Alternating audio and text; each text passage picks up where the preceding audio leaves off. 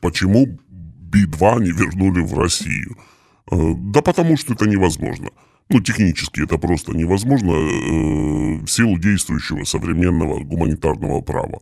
Все, ты не можешь возвращать, если это недоказанный преступник, да, ты не можешь вернуть человека просто потому, что ты захотел его вернуть в силу каких-то причин. Вот, э, это раз. Второй момент заключается в том, что... А зачем их возвращать, а? Ну вот серьезно, вернули бы их в Россию, что было? Ну, было бы какой-то, был бы какой-то суд, вероятно. Ну и дальше что? Ну, допустим, допустим, кого-то бы прикрыли. Ну и дальше что?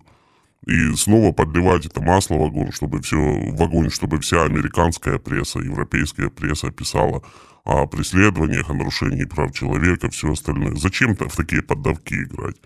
Ну, конечно, это тоже никто делать не будет, понимаете? Ну и следующее, как оказалось, для меня тоже это был огромный сюрприз, э, что там практически ведь нет граждан России, у них у всех как минимум есть второе гражданство, у кого-то просто нет даже российского гражданства. Вот, поэтому, ну, такая э, глупость совершенно. Помотали нервы, да, совершенно. Это консульские смогли сделать очень четко всем участникам группы. А возвращать, чтобы что? Ну, вот вернули и что?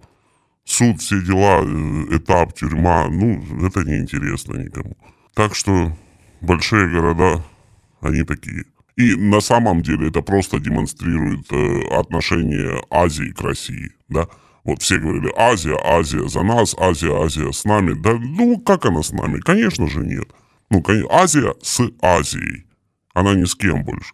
Вот как Китай, так же точно Таиланд. Вот. Он защищает свои национальные интересы прежде всего. Ну, как-то не отказали, да, попросили э, просто навести изжогу на конкретных людей. Ну, как-то Тай, Тайвань с этой задачей помог справиться.